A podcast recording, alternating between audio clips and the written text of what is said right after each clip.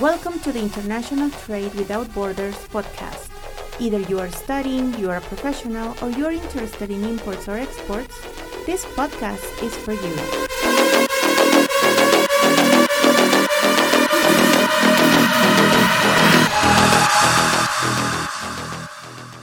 Welcome to the International Trade Without Borders the third part of this capsule of information that will be about the secrets and opportunities of the international trade with a focus on nearshoring. Once we have decided, we need to start with the customs clearance process. So, what is customs clearance? Well, the customs clearance, as such, the law mentions, is the set of acts and formalities inherent to what? Customs clearance is the whole procedure to make an import or an export considering what we have just mentioned the register of importers, the customs agents, forwarding or shipping companies. Now we are ready to make a clearance, but we will understand how a customs clearance is made. The customs clearance begins with the arrival of the goods to national territory, okay? They arrive to Mexico by any means of transportation, land, sea, or air. Once the merchandise arrives, it has to stay in the deposit before the customs, in tax or control areas. This means that our container, our merchandise, has to be in the sight of the authority. That is, it has to be guarded and sheltered in the so called controlled area. We call those areas the warehouses. They will guard our merchandise. These control areas are located in the so called tax areas that are more commonly known as a customs office. Since this container is deposited, these goods are now in the place where it is stored, and we need to define what are we going to do. Are we going to import it to make production definitely? This means we are going to pay the tax because we are going to sell it in Mexico. Or are we only going to bring the merchandise for a productive process to end up being a finished product and leaving the national territory? Perhaps this is just a temporary merchandise. Maybe we are using only this customs office of entry to move to another customs office of clearance. This means that it's that if this arrives by Lázaro Cárdenas and we use the railway and dispatch to San Luis Potosí with a transit of goods. We need to define what are we doing?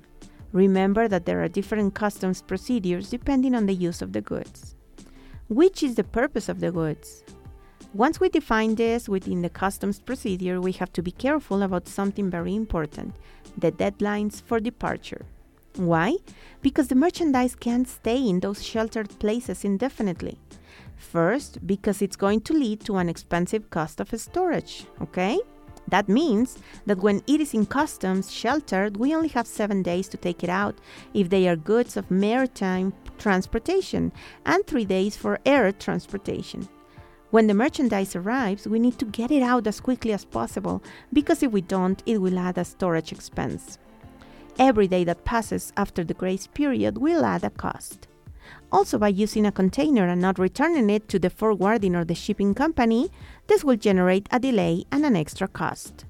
So, we need to be aware of the deadlines to get our container out on time since we want to avoid falling in the so called abandonment period. Abandonment means that we are not going to use the goods for a customs procedure. That is, we are not going to do anything with them. So the goods can't stay there any longer, or they will become the property of the tax office.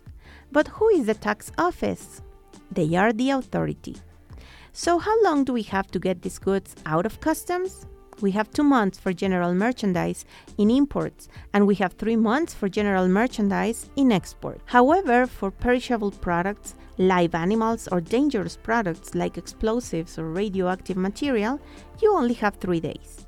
In case that the customs office where you, our container is located has facilities for their care of preservation, this term is extended to 45 days. If we don't know the requirements of the product to be imported, we will get into a very specific problem. If we require a sectoral registration, it could be possible that they don't authorize it in 10 days or in 15 days or maybe in one or two months, depending on the time we take to enter. And then what will happen is that we will fall in storage fees. We will fall into cost of delays and we could even fall into abandonment. If the merchandise requires some regulation or a non tariff restriction, this will involve getting an additional permit to make sure that the merchandise is safe for the consumer, and then we will have a delay, and this is something that we must avoid. Once we consider these deadlines, we need to define the customs regime. So we will continue with the prior recognition. This prior recognition is carried out by the customs agent, who, as we already mentioned, is a person who acts as an intermediary between the authority and us. In this prior recognition, what happens is that the container is opened. It is checked against the documents to confirm that the merchandise is the same and the specifications in the documents are the same. The same amount of goods as in the paper.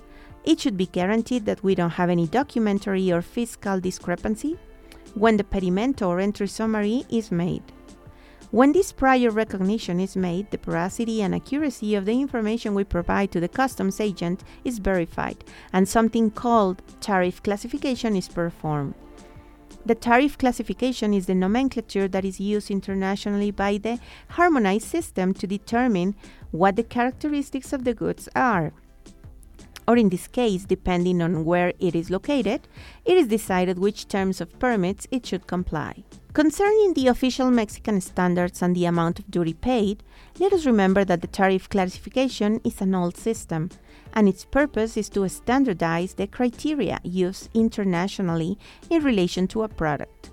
I mean, we're not going to have a difference in products, they will be classified under the same criteria. Remember that the tariff classification in Mexico today is 8 digits with two additional digits for something called trade identification number. We will address the tariff classification in another podcast. However, it is important that you know this, since the tariff classification allows us to generate all the information we require for the product to arrive correctly.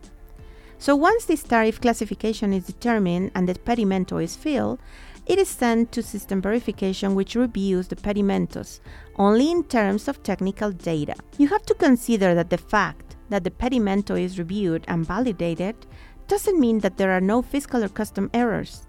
It only means that the pedimento meets the necessary criteria to be paid.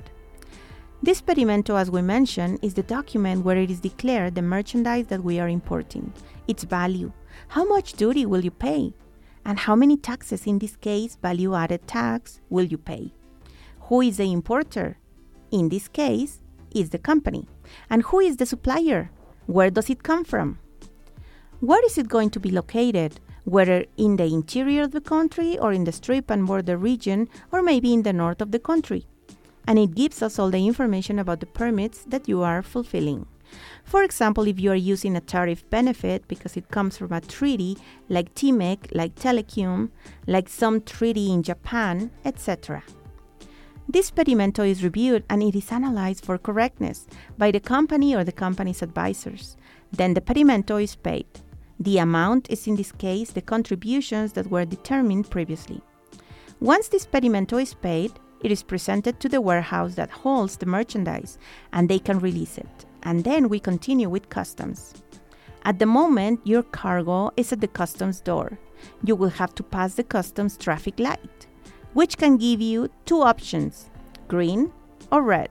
If you get a green color, you can leave without any problem. If you get a red color, the merchandise is going to be reviewed by the authority.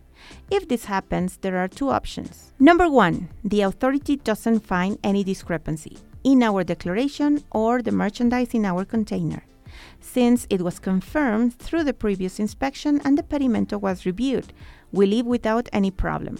We can withdraw from customs and continue our way. However, if an error is found, you can be affected by two procedures a PAMA or a PACO, which are administrative procedures for omitted contributions. In the PACO, they find some discrepancies and make an observation with a fine or a tax difference.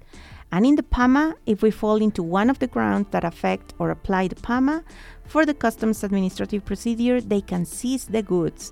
And this is one of the biggest problems. If they seize the goods, it can lead to the loss of them. We have to consider all the situations. This is a whole process. It's not complicated, but we do have to pay attention to it, since this will determine if the merchandise leaves, stays, or has some situation that requires other actions. So far, we have talked about how a company is done, what are we going to do in the company, how much do we have to consider the product logistics, if we are going to have a national or an international chain, also what procedures do we have to do in terms of foreign trade, who is the customs agent, what are shipping companies, the process of customs clearance. And now we're going to talk about the benefits of foreign trade if you are settling your company in Mexico. So, why would companies say yes to settling in Mexico if it is such an administrative burden? The famous red tape. Why am I coming to do business in Mexico? Why should I settle in this country? Well, first of all, there are all the treaties that Mexico has. Let's remember that the treaties are not only the fact of signing certain tax or tariff benefits. In foreign trade, a trade agreement negotiates a tariff reduction. Signing a free trade agreement or an economic complementary agreement improves trade between the countries that sign the treaty because it allows a free market and reduces barriers to foreign trade within the main tariff. In this case, if you use a free trade agreement, in most treaties it is negotiated the exemption or a fixed quota that will not exceed 25 US dollars. Therefore, it is a considerable saving. If we bring a container from abroad with a value of 10 million pesos, we will end up paying 80,000 Mexican pesos. This is the cost by DTA. However, if we bring this same container and import it with a certificate of origin of the TMEC region, we will not pay anything. Why? Because we have this exemption from the treaty. If we bring goods from abroad and want to make use of the tariff benefits, we need to have the document to verify that its origin actually is from the region that we mentioned. The certificate of origin, known as proof of origin, guarantees that the product comes from the place we mentioned and that it is effective to use it as a benefit. The reduction of the DTA and the reduction of, or exemption of the tariff are specifically one of the best situations that can help us. However, we also have to bear in mind that there are some other treaties that do not exempt us from the DTA. They only give us the fixed quota, including the European Union, the FTA. On sales, it helps us to be more competitive since if the product meets the rules of origin all the time of this production process, we can issue a certificate of origin that guarantees that the product is Mexican and that at the time of reaching the US market or Canada, we could issue the certificate of TMEC. And our customers will have this tariff exemption in the same way if the product complies with rules of origin to reach the European market with a certificate of origin, which guarantees that the product is Mexican. Therefore, our customers will have this benefit and they will not have to pay taxes at their place of origin. By doing this, we become more competitive in the international trade chain. Let's mention that Mexico has more than 50 trade agreements, and we can use them and benefit from each of them in different forms. This is important to keep in mind because it is one of the main focal points that helps Mexico to be a specific channel for the relocation of companies. However, this is not the only program we have other. It is called the IMMEX Promotion Program. This IMMEX program specifically helps us with the temporary import of products for processing. So let's talk about the IMMEX. The IMMEX as such is a registration that is processed before the Secretary of Economy in order to allow us to import goods temporarily for a maximum period of 18 months with the condition that they will be returned abroad. If we import from the Asian region, make the production process and export to the United States or Canada or some other place in the world, we can have this benefit of IMMEX. The IMMEX program gives us the benefit that if the product comes from places where there is no free trade agreement, we can defer the tariff. But careful, we do not exempt the tariff, we can defer. We only have 18 months to defer this tariff with the condition that it will be exported abroad we can make proper use of this IMMEX program, and this program goes together with something called VAT and IEPS certification. This certification allows us to benefit with the value added tax also for the same period of 18 months because it goes hand in hand with the IMMEX program. And even though it is not deferred, the authority grants us a credit, which in the end, if we guarantee the export, this credit ends up not being applicable.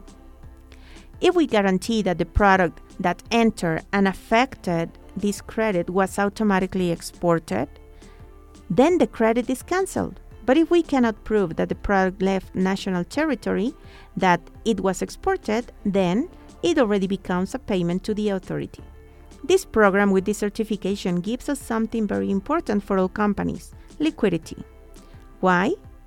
Normally, if we bring an import of 10 million pesos, what will happen is that we will have to pay perhaps a tariff of 10%, 1 million pesos, and a VAT of 16%. In simple and close figures, we could say 1,600,000 pesos, that is 26% of the value of the product, which will entail a very important financial burden. Using these two programs, the IMMEX program and the certification of VAT and IEPS, we can defer and have a credit over that 26%. We can take that 26% and apply it to liquidity, to buy more goods or to make investments in the plant or some other productive issues that improve our income. This situation helps us a lot in terms of productive chains, since this program has tax benefits for the purchase of domestic goods with purchases and national chains at 0% VAT rates. That is, we will not have to pay the domestic producer what is the value added tax because we can do something called virtual pedimentos. These virtual pedimentos serve as an export logistics benefit this is that in many of these occasions, these virtual pedimentos help us to sell abroad. We will have more liquidity, we will be able to export more, to benefit from national production chains, and to facilitate the movement of international production chains. Because in many cases, these temporary imports do not require compliance with certain norms. The product is made and sent directly abroad. However, it also has its responsibilities it is necessary to have a specific inventory control of foreign trade, called Annex 24. And for certification, we have to comply with the reporting of figures of something called Annex 30, where we report how much is the value of the pedimentos that are being exported to stop that credit. We talk about value added tax. We have to make monthly reports to the INEGI that are very statistical questions of how many employees we have, how many purchases do we have, how many sales do we have, etc. And once a year, in May, we have to make the annual report where we have to comply with a 10% export of our total sales, or the equivalent of 500,000 US dollars. If we comply with these questions, we will be able to continue operating with the IMMEX program and with the VAT certification. These are the most important. However, there are other specific requirements that the certification and the IMMEX program asks from us. But with this, we have the focal point and we have all the information that we require, specifically to be able to operate correctly and without any problem. Until now, this program talked about how Mexico is a focal point of geolocation. That we have a privileged location, and some states like San Luis Potosí even have other privilege. We are in the center of the country, located specifically in the region where all the productive parts are made. And we are close to the ports and to the United States. Mexico has all these agreements that we mentioned, which makes it easier for us to use certain tariff benefits. We have a challenge this administrative challenge is to be in order in the business, the product, the import and export processes. But also, as we mentioned, we have certain tariff benefits. These benefits in programs that can help a company to be empowered and handled correctly internationally.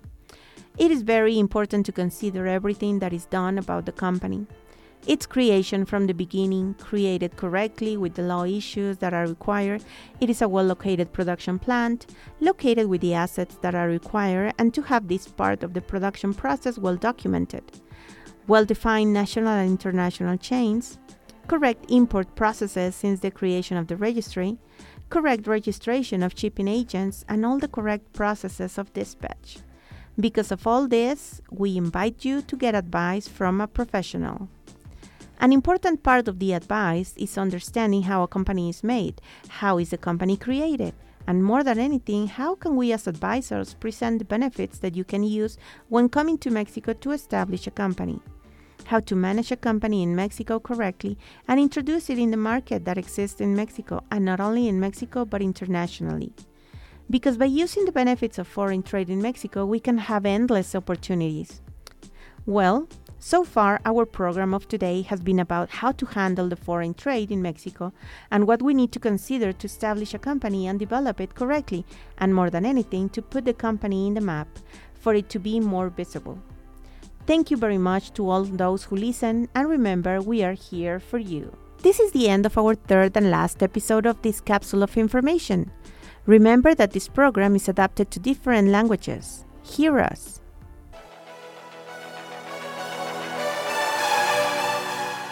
Follow us in our social media where you will find more content.